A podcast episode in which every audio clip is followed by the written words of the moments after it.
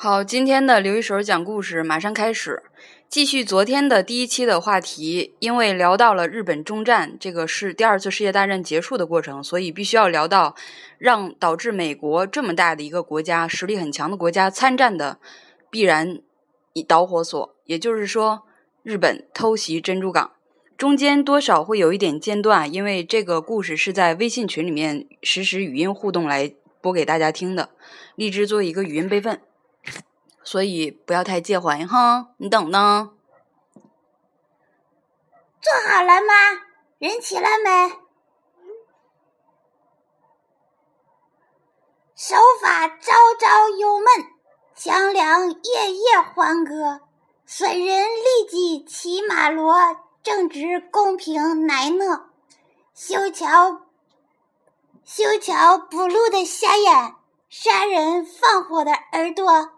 我到西天问我佛，佛说我也没辙。定场诗：手法朝朝忧闷，枪梁夜夜欢歌。损人利己骑马骡，正直公平乃诺。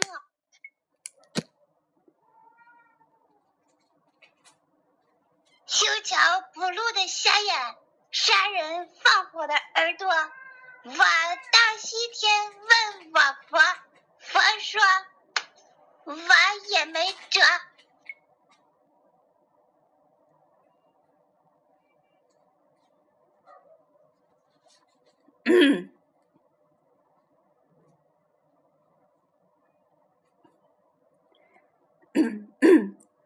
昨天跟。小伙伴们聊了一下日本中战，那个中战宣言，那讲到了整个受降仪式发生在密苏里号这个战列舰上，呃，战列舰是美国的，呃，美国的陆军司令，呃，也是当时盟军最高统帅，美国人，嗯，道格拉斯麦克阿瑟，他是代表盟军。这是为什么呢？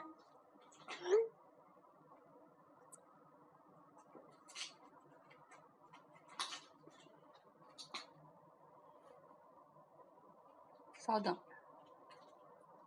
刘一十二，能能，刘一十二，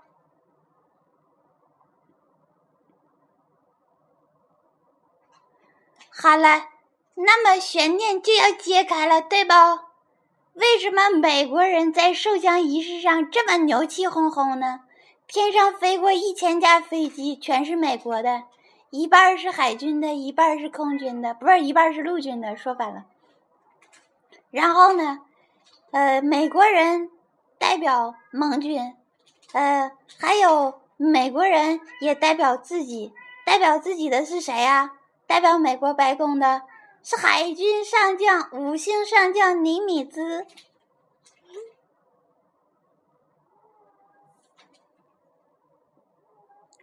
也有人要问了：中国、英国、苏联，包括一半一半的法国，很多国家都参与了盟国对呃反法西斯这一场战争，付出了很多呀。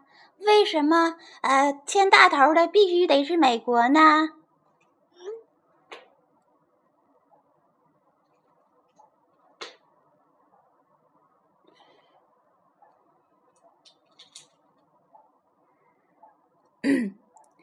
董晓峰同学，你答对了，但是这个答案不是我刚才的提问。啊，美国，美国人民在第二次世界大战之中付出的代价是相当惨痛的。大家一定有听说过 First Marine 这件事儿，这个海军陆战队第一师啊，海军陆战队第一师几乎被山本五十六干得体无完肤。再也无法重新组编了，你懂吗？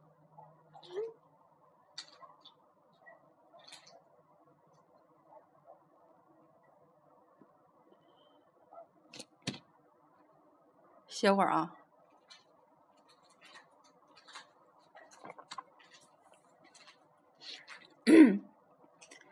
既然说到了山本五十六，那就牵扯出了美国佬和日本人之间不共戴天的仇恨。当时美国人恨日本人恨成什么样？恨得牙根痒痒，你懂吗？恨不得呃抽他的皮，吃他的骨头，喝他的血。就是因为日本人策划了一项行动，偷袭珍珠港，这件事儿把老美干急眼了，你知道吗？就是因为日本人策划了一项行动，偷袭珍珠港，这件事儿把老美干急眼了，你知道吗？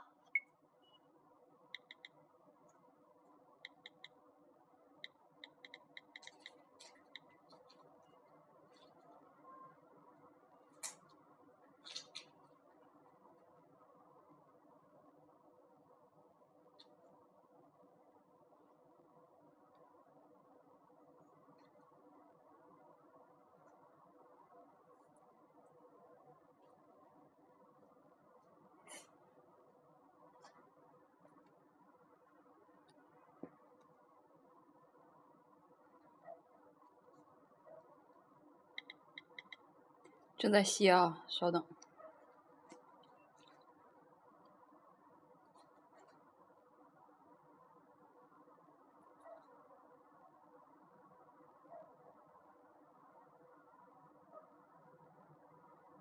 哼哼。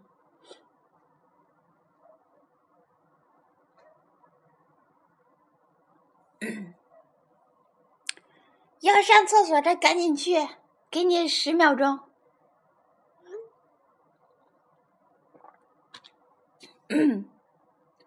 偷袭珍珠港之后，美国人全国都流行一句名言：“山本五十六不死，星条旗的每一颗星都不再明亮。”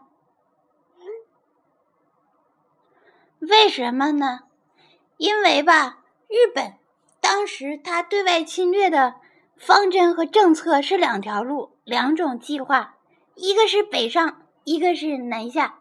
往北往北边打呢？中国、亚洲、菲律宾，你懂的。这些什么东南亚什么这些岛国，但是呢，往北边打的时候，尤其是在中国遇到了强大的阻力，你懂的。这只是一方面了。日本的武士道精神，他遇到阻力其实是并不害怕的，但是。任何国家、任何人、任何叉叉到什么精神，他都害怕一件事儿，就是资源短缺。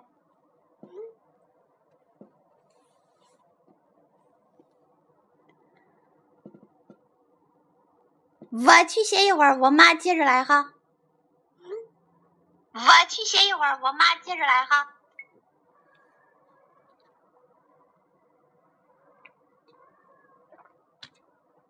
嗯。说起日本向美国发动战争，明眼人大家肯定都懂。在一战之后，一战之前的美国先不说哈，就从就近的说，十九世纪一战之后，美国发了一笔战争财，不知道的自己再去温习一下历史书，这个历史教材里面都有提到。但是呢，这么强大的国家，日本一个弹丸之地，为什么一定要向他来宣战呢？因为当时时任总统，当时的总统是罗斯福，一个患有小儿麻痹症的总统，呃，身家还是相当有背景的，他们整个家族也是相当资源、政治资源都很雄厚的。当时啊，在第一次世界大战结束之后，美国当时奉行的外交政策叫什么？历史书里面有提到，孤立主义外交政策。什么是孤立呢？就是你不犯我，我不犯你，没什么事儿呢，我也不参与战争。因为一战之后反战情绪相当高，因为每一个国家都要经历战后重建，不可能隔个一二十年再重新来一场战争，劳民伤财，损害那么大，经济倒退几十年，对吧？所以在一战之后发了战争财的老美，从军队到政治人物到底下的民众，都希望迅速的进展，呃，开始进行灾后的重建。娱乐事业也非常兴隆，包括当时这个各种爵士的歌名伶啊，这个，然后也包括到影视乐音影视音乐方面的明星，就开始迅速起来了。所以一片歌舞升平之下。待着没事儿，脑袋长包了，怎么会合计再来一场世界大战呢？闹呢，对吧？但是非常不幸的是，unfortunately，第二次世界范围的战争还是开始了。美国既然躲不开，但是罗斯福十分想参战，但是国内的情绪又不支持他，于是做了一件什么事儿呢？在不参战的情况下。去对日本进行经济制裁，切断你的经济、经济资源各方面的链条支援。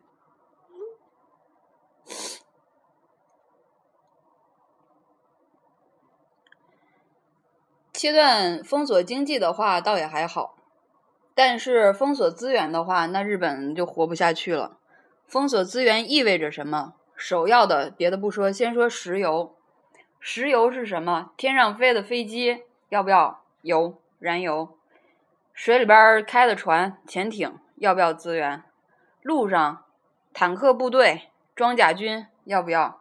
都要。所以，当美国对日本进开始进行最严厉的全面封锁之后。日本当时山平五是不是山本五十六以及内阁包括东条英机当时互相商量估算说，没有美国这方面对我们封锁，如果不封锁的话，不是如果封锁之后，我们在这场战争中还能坚持多久时间？有说了，十二个月到十八个月，这是最多。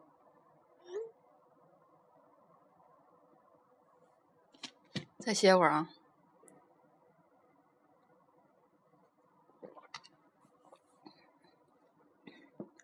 我点根烟，马上哈。我点根烟，马上哈。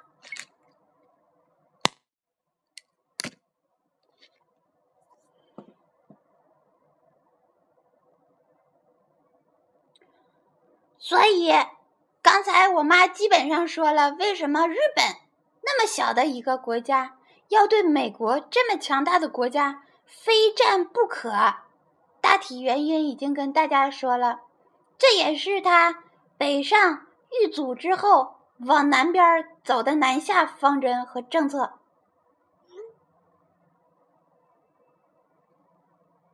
那么接下来要说，很多小朋友要问了：日本打美国，为什么偏偏选中了珍珠港呢？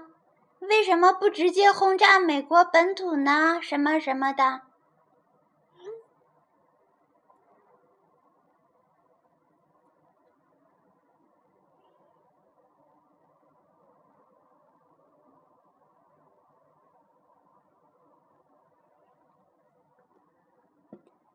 因为，你去百度百科上看一下世界地图，查一下太平洋那一旮的珍珠港是在日本和美国中间的那个领海领域，它离美国本土有两千海里，离日本有三千五百海里，它相当于一个跳板，你懂吧？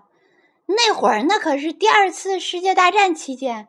飞机、战斗机、轰炸机飞行里程、燃油箱什么飞不了那么远，五五六千公里这飞不过去啊。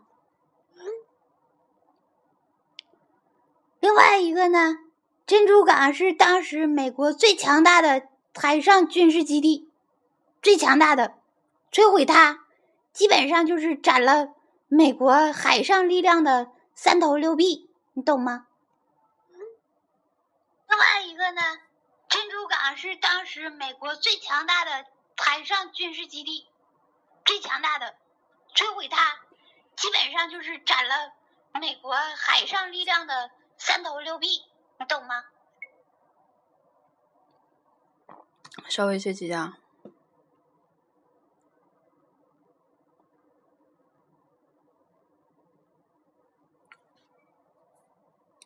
稍等，我拉两个人。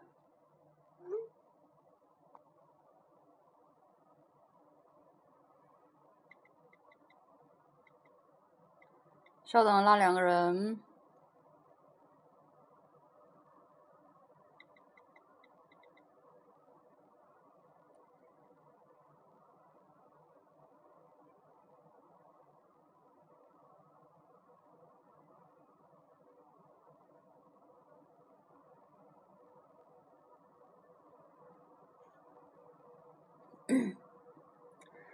对了，海的奈和武汉的克莱尔萨，你们俩都答对了，非常聪明。是男的还是女的？你俩？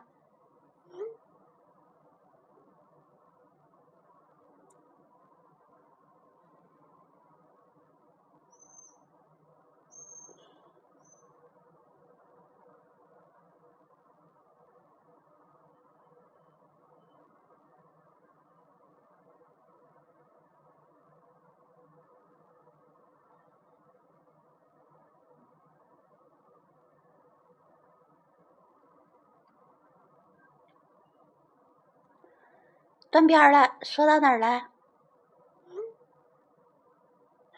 断片了，说到哪儿了？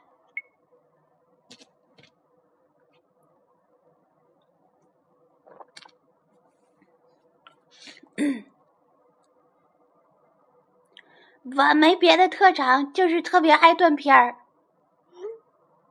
我没别的特长，就是特别爱断片儿。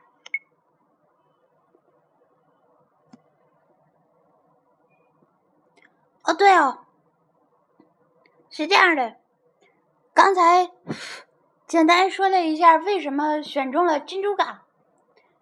接下来为说不是，接下来要说为什么是偷袭，不是正经八百的宣战哈，明着打，为什么非要背地里哈？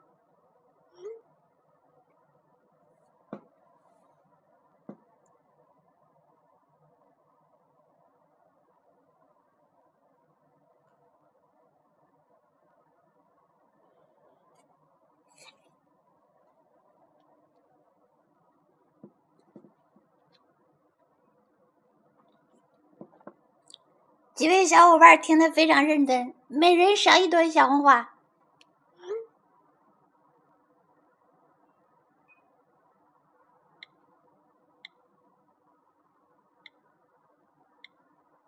花，我找一个花的表情，小红花，小红花。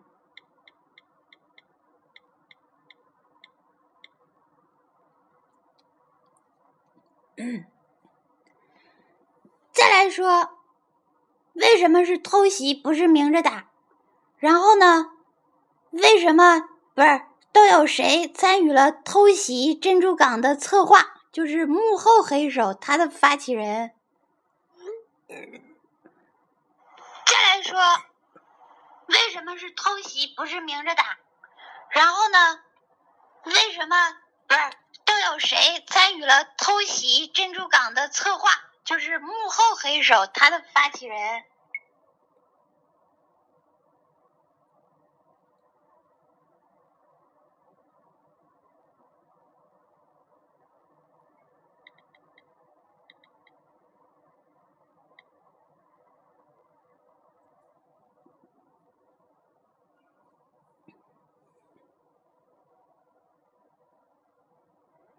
当时日本的内阁，大家也懂，是充满了军国主义色彩的东条英机。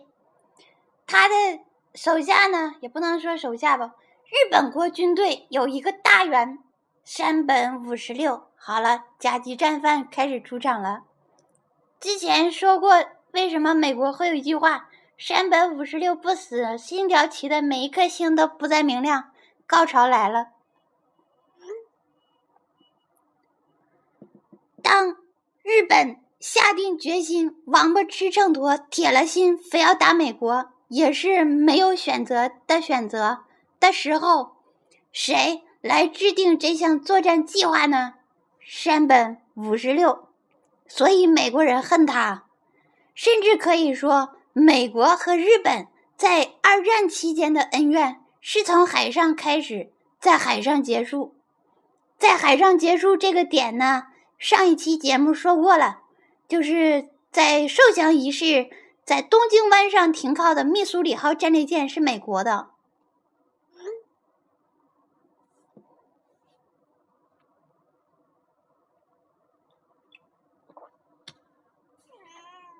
能能嗯嗯妈妈讲故事。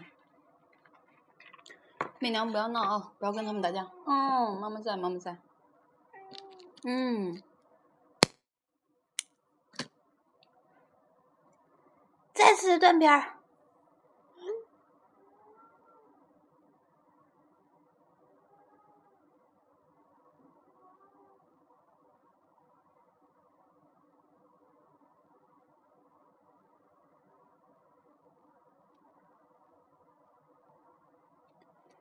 呃，进不了群的话，你多试几次。现在人有点多。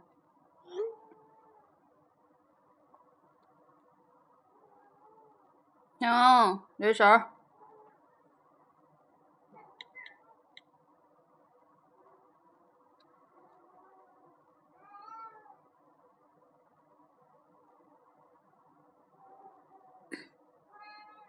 再次断片儿。确定了这个南下的作战方针之后，打美国不是吗？东条英机把山本五十六叫出来了，说我们要打美国，你做个解决方案吧，给我做个 PPT 哈，看看我们怎么着才能打他，还能在不太损失自己力量的情况下摧毁美国的海上大部分主要力量。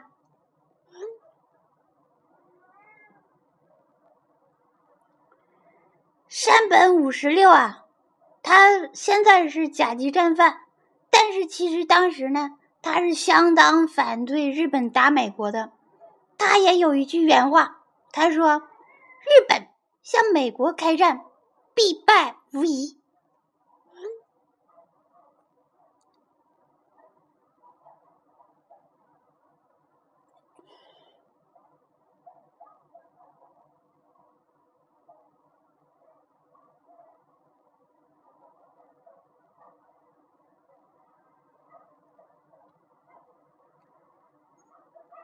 人越来越多，再拉个人。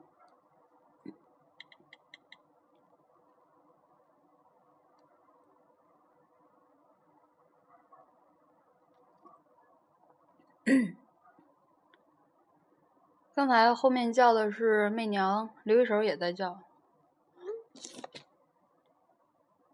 山本五十六啊，他现在是甲级战犯，但是其实当时呢。他是相当反对日本打美国的，他也有一句原话，他说：“日本向美国开战，必败无疑。”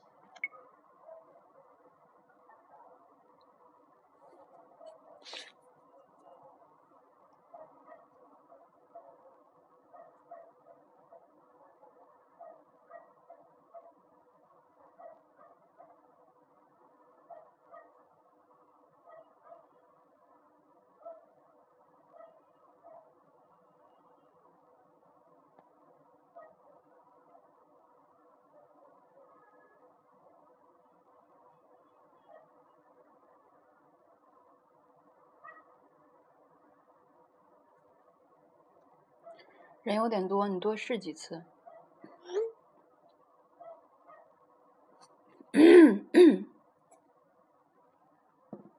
但是无可奈何呀，这个军事命令还是要执行的。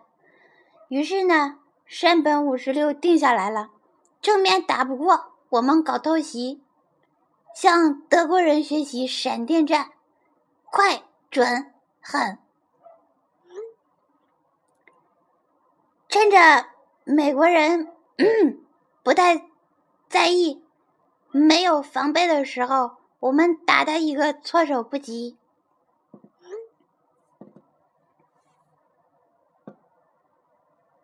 但是无可奈何，确定了这个南下的作战方针之后，打美国不是吗？东条英机把山本五十六叫出来了，说我们要打美国。你做个解决方案吧，给我做个 PPT 哈，看看我们怎么着才能打他。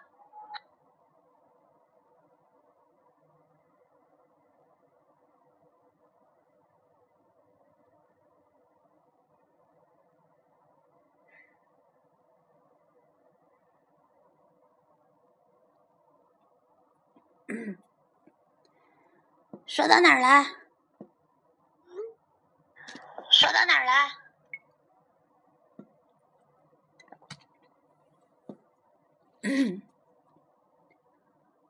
我去玩一圈，让我妈来。我去玩一圈，让我妈来。于是山本五十六就开始做制定作战方针，他底下有一个忠实的拥趸和走狗。上一期节目提到了南云中一，哦，上一期没提到南云中一。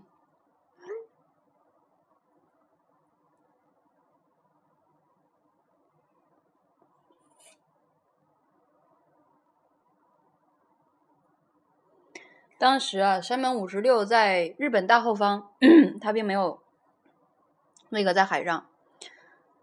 哎，想一想，哦，对，他是在海上的。山本五十六和南云忠一同时都在海上，但是他是还是在那个那个浑边舰队的大后方。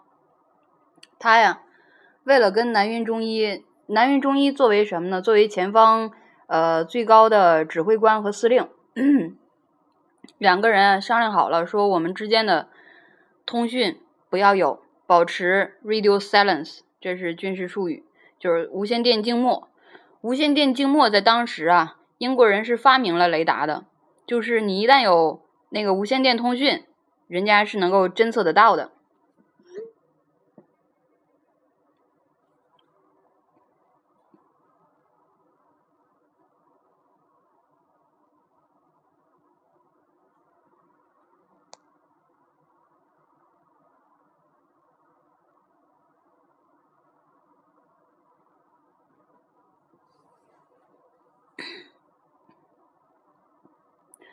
而南云中一呢，他是一个怎么说？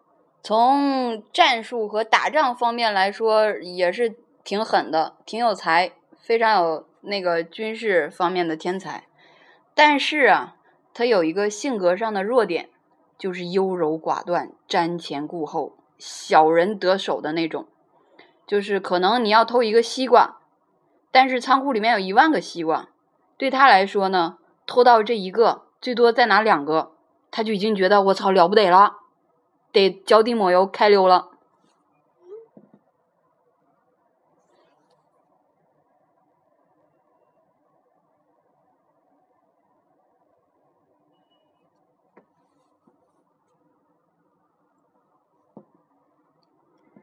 南云忠一率领着混编舰队。陆陆续续的就往珍珠港开，这个时间是什么时候呢？十二月七号，查一下日历，当时是个周末。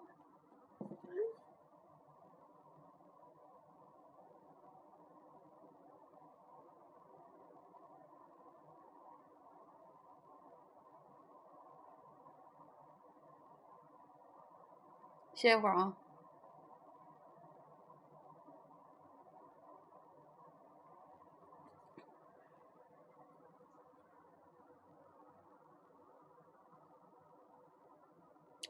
对，当时还是比较落后的。只要有无线电通讯，任何都可以侦测到，尤其是那个雷达，通过任何方式都可以侦测到。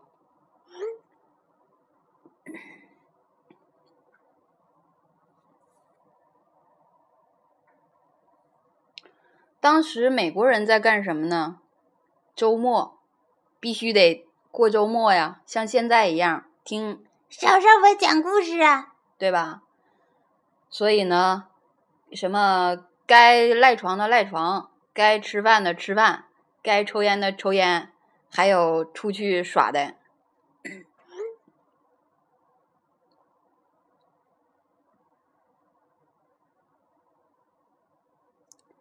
书接上文，美国完全没有任何准备。夏威夷港这座重要的海上军事要塞上，当时停了。按照预期，哈，就是在日本人的期待中，应该至少停了三艘航空母舰。航母是啥？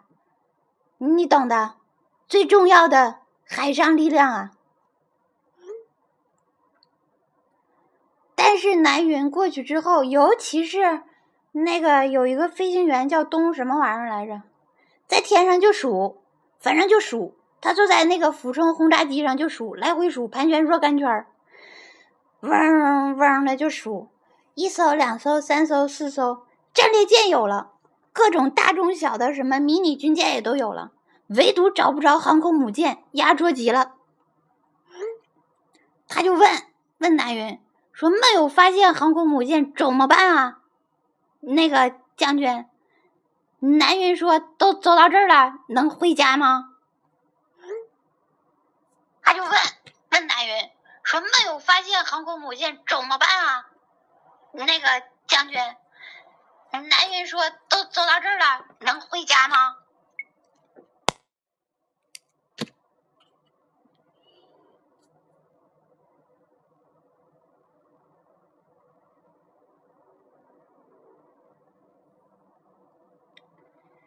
珍珠港那个电影其实要一半一半的看。一半讲的是偷袭珍珠港，一半讲的是杜立特那一次复仇轰炸轰炸日本东京本土。你要这样来看，那两个人都是真实存在的。珍珠港那个电影其实要一半一半的看，一半讲的是偷袭珍珠港，一半讲的是杜立特那一次复仇轰炸轰炸日本东京本土。你要这样来看。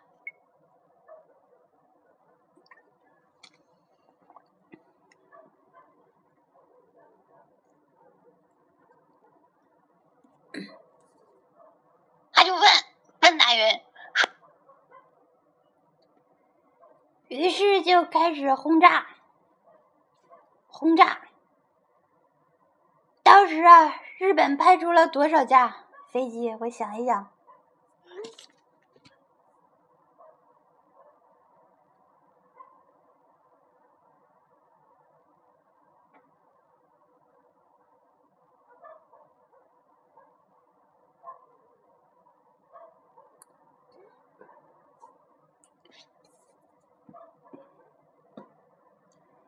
字没想起来，反正当时美国损失惨重，除了三艘航空母舰，有大大小小的，我看看，四艘美军的战列舰，十一艘各式舰只受到重创，就残废了，重伤，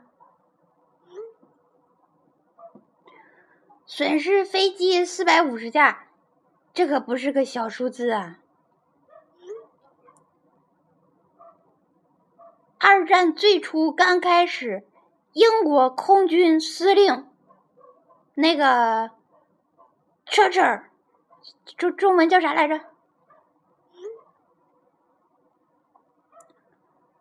丘吉尔啊，对车车那个丘吉尔当时他担任英国空军司令的时候，最初啊，二战初期，英国加起来上上下下飞机也不过才三四百架。所以大家感受一下，这个四百五十架飞机对美国来说是有多么重要。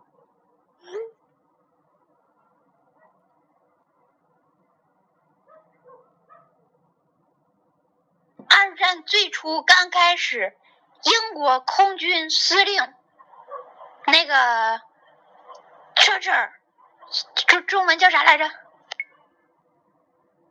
给大家感受一下这个。四百五十架飞机对美国来说是有多么重要？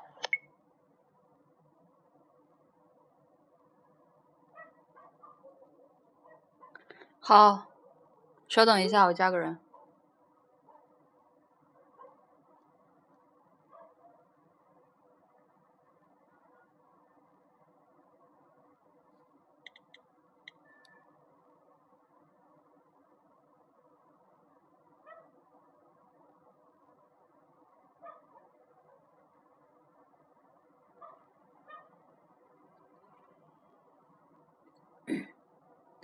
啊，海军，海军，海军，海军，海军。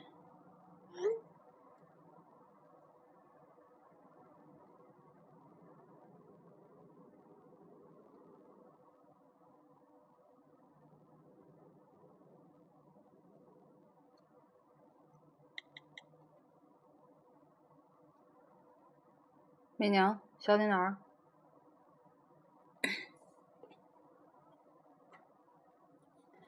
所以接下来，所以大家能够感受到偷袭珍珠港对美国人造成的重大的创伤，但是这里面有好几个 bug。这个 bug 就导致了美国人可能损失了三头六臂，但是他的心脏还在，他还能再长出来，他还能继续活下去。这个就要回到刚才说到南云中一性格上的缺陷了。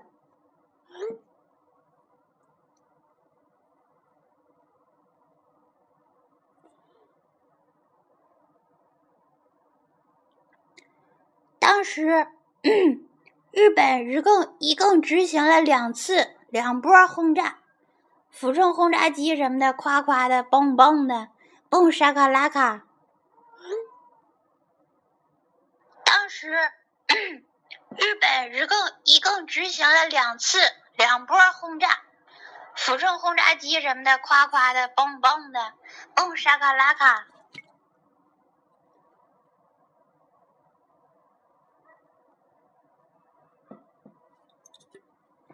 喝口水啊！那按道理说，应该是有第三波的。飞行员飞行编队的那个小 leader 就问南云中医说：“那个大将，我们第三波再来一轮，好不好？”南云中医这会儿是瞻前顾后啊，心想：我操他妈，等老美苏醒了，因为前两波轰炸的时候又说到刚才那个珍珠港这部电影了，中间确实是有零星的美国几架那个舰载机起飞了，来进行反击。反击呢，就那个给南云造成了一个错觉，感觉好像是哎，会会不会是我操？老美他妈有所准备啊，还是后边有更更强大的是吧？埋伏啥的。他合计了一溜十三招，就下令说撤退。第三波轰炸就没有成型。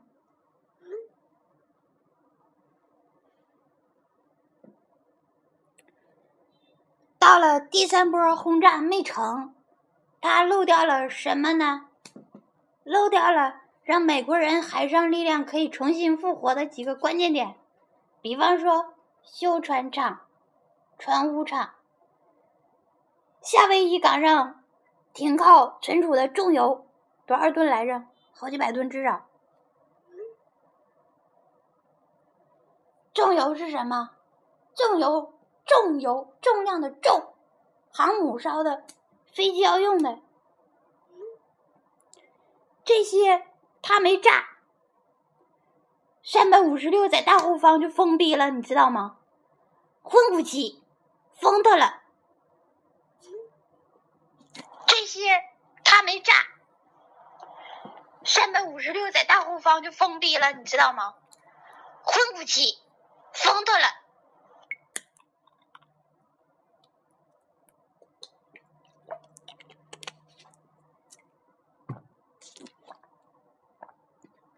但是都已经撤回来了，并且也遗误了最佳的作战时机。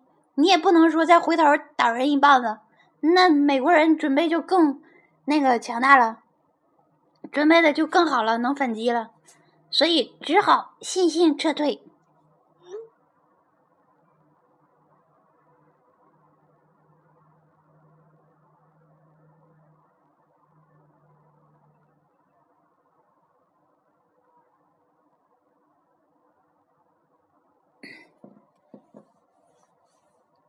嗯，歇会儿啊。退回去之后呢，日本当时的损失是啥？二十九架飞机，一艘很小的潜艇，还有四个还是五艘迷你潜艇。总之啊，损失很轻。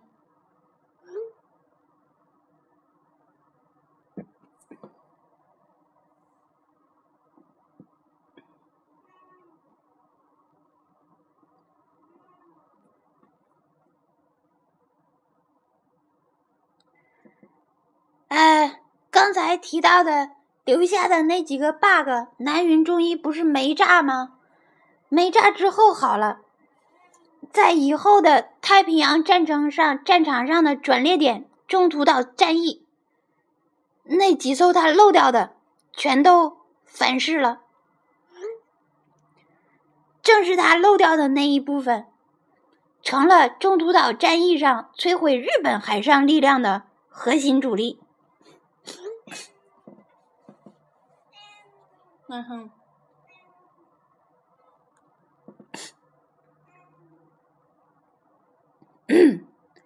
为什么说摧毁它的重油和修船厂相当重要呢？你船坏了要不要修？上哪儿修？回到美国本土吗？两千海里来回撩，时间很长的。还有油，美国本土再来回再运，那得猴年马月。他要是把这个重油储存也炸了，美国人基本上就挂了。不管是美国往太平洋战场上输送军队、飞机、船，还是说往其他国家提供资源储备的帮助和支持，他都做不到了。他就是单纯再从本土和世界各地整这些油，也至少要两三年。那这场战争胜负早就大局已定了，你懂吧？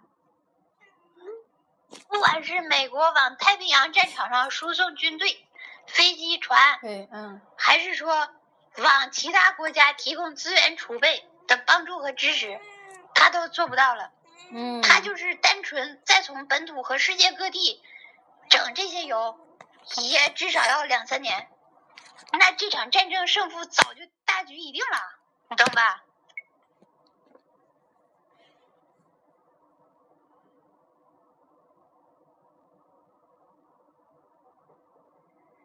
放心，这些课本上不会有的。放心，这些课本上不会有的。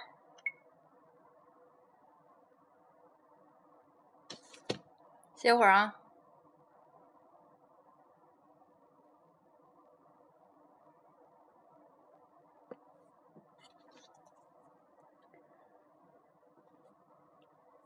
当时啊，按照规划，按照正常的来讲，美国珍珠港是应该至少有三艘航母在那儿待着的。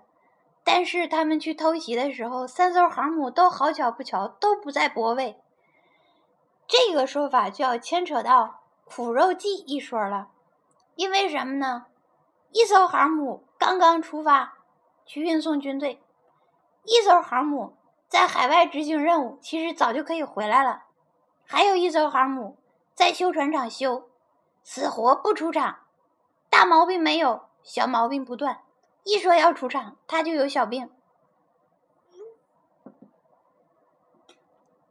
放心，这些课本上不会有的。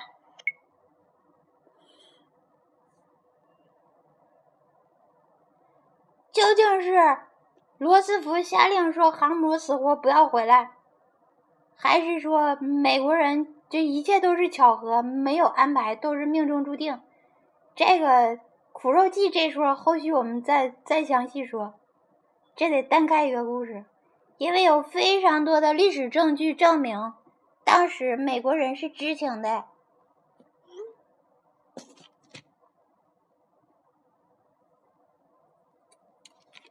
歇会儿啊。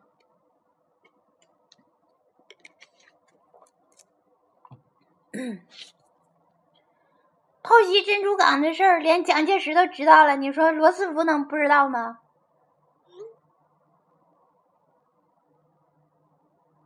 偷袭珍珠港的事儿，连蒋介石都知道了，你说罗斯福能不知道吗？还有一个应该是呃，不是企业号，企业号和大黄蜂当时是不会出现在那个珍珠港上的。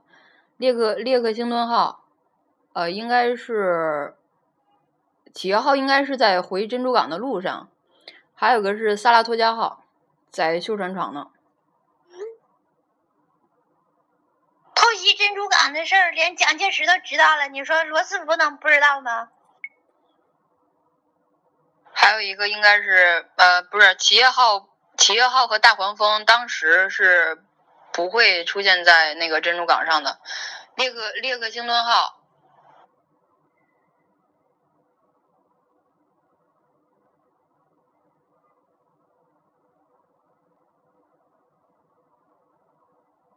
歇会儿啊。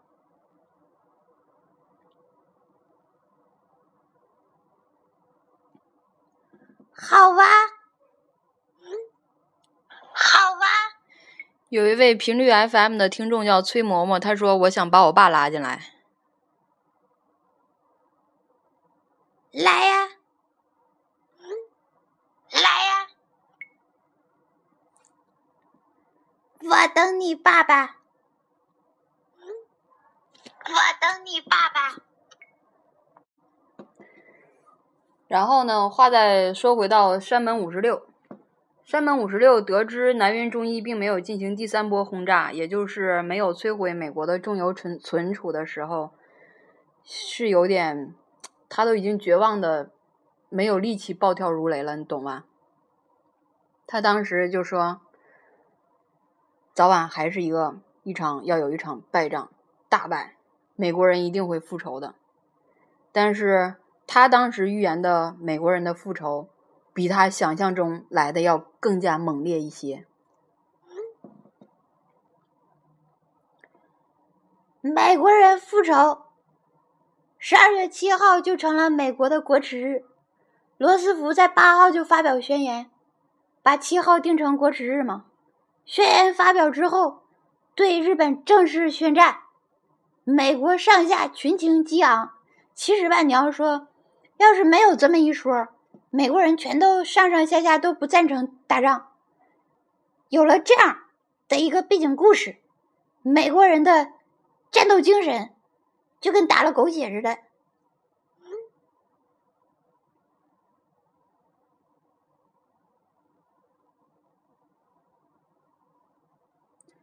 刚才开篇说到了 First Marine，第一海军陆战队。为什么这支队伍这么出名？他就是二战之后，不是那个偷袭珍珠港之后第一批百分之百，几乎是百，几乎是百分之百啊，主动应征参加战争的人，是由这些年轻人组成的。后续的那什么第七，从几乎从第七师开始，那他妈都是硬抓来的壮丁。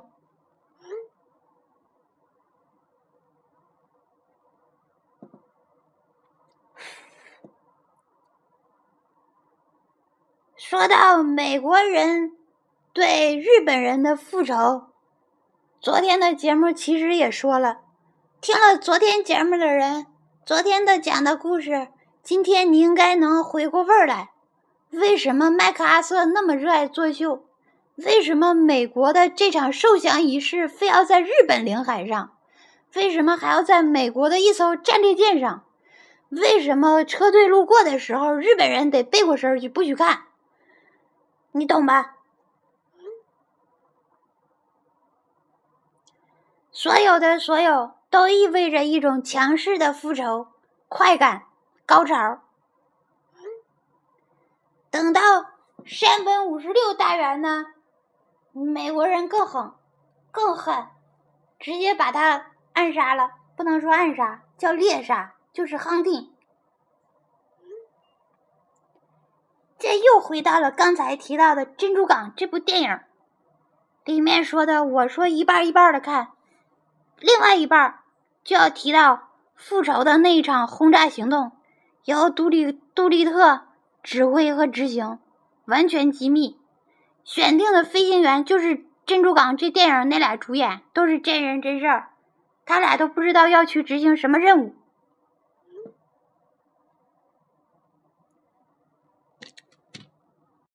所以中间有些许那个中断，忘了点录音。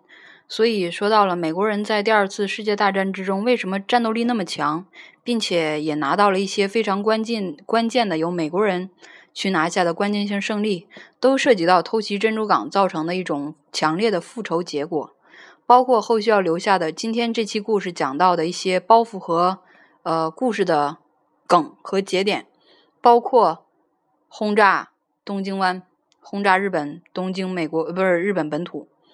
第二，包括猎杀山本五十六。第三，包括追杀南云忠一。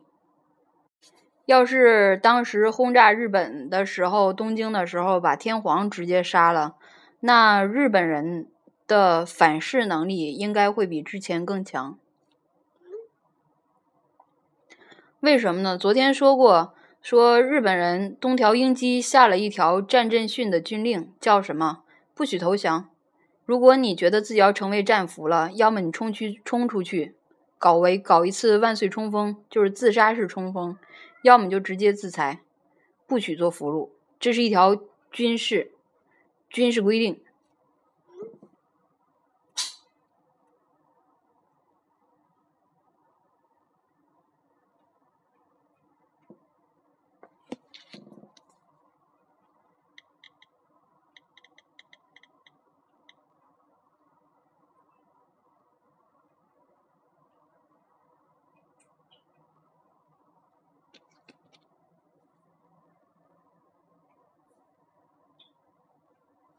啊，不好意思，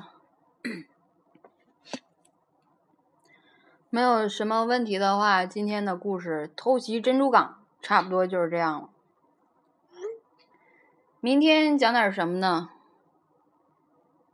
是续着这两天的故事梗概继续下去去讲这条战争线路，还是说聊一些其他的话题点？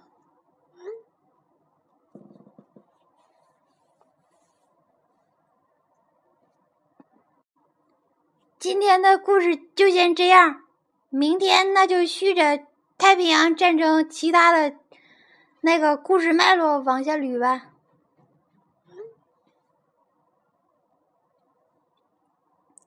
哦，中间有一个关键点，日本带着日本下的战书的外交官延误了四十分钟，我觉得他是故意的，因为什么呢？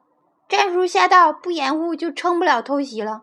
不是偷袭呢，那就是正面打，正面打是不可能的，赢不了的，简直是找死。